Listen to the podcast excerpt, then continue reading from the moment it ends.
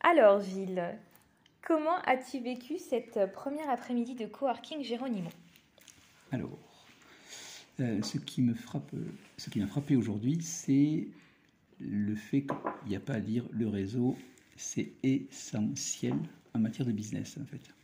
Parce qu'en fait aujourd'hui, on s'aperçoit que pour pouvoir faire des affaires, il faut les faire avec le cœur.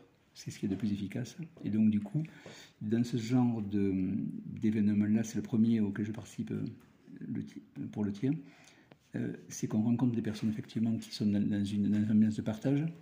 Et ça, c'est d'une richesse folle. Et ce que j'aime bien aussi, c'est que moi, j'ai plus de 60 balais. Et ce qui est génial, c'est le fait que les jeunes, c'est des bombes.